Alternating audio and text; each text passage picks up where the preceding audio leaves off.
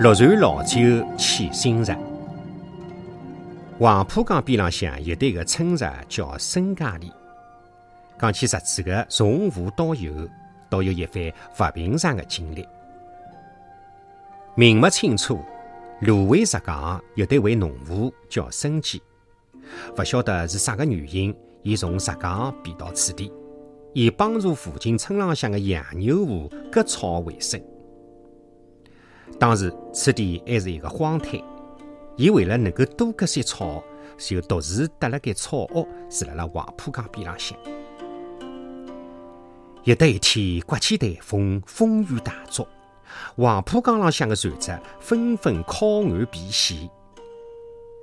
有得一个常年辣辣黄浦江里向运酒的船老大，见江边有得一间草屋，就闯了进来。甚见见有船老大来避险，就热情的噪音。台风是越刮越大，暴雨落了半日，还是不肯停。船老大一直走不脱，身体呢就烧了粥，让伊暖暖肚。见伊没吃饱，又拿出了山芋让伊充饥。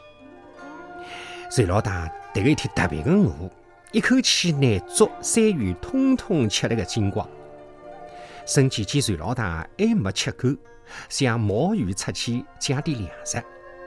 船老大急忙打打讲：“阿姐，侬已经尽力了。”要是真让我吃个饱，侬倾家荡产还不够我吃的。临走的辰光，船老大对伊讲：“侬一个人割草太苦了，还是到我年个船浪向来想帮烧烧饭，工地绝不会得比侬割牛草少。”生气见船老大为人忠厚，也就跟着船老大上船当帮工去了。辣辣船浪向做了一段辰光。船老大到了发工地的日脚，生气却讲：“我现在是一个独干之人，只要有得一口饭吃就够了。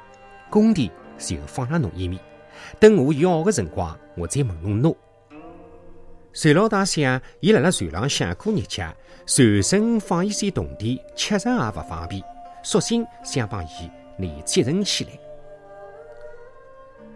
就搿能样子过了一年又一年。有得一天，年纪已经勿小的孙坚要问船老大算工地了。船老大讲：“工地好算，但是现在钞票没。前头六条船浪向装满了酒，就算是拨侬的工地吧。”申基上岸之后啊，想办法拿迭个六船老酒全部卖光了。就辣辣当初伊搭草屋的地方，请来工匠造起了五开间三进深的高区房子。伊无儿无女，花尽积蓄造起了迭个些房子，到底做啥呢？原来啊，伊发现有一些船民想成家，可是船浪向地方实在太小了。因此呢，伊特意辣辣此地造起新船，让一个些想成家的船民上岸来安家。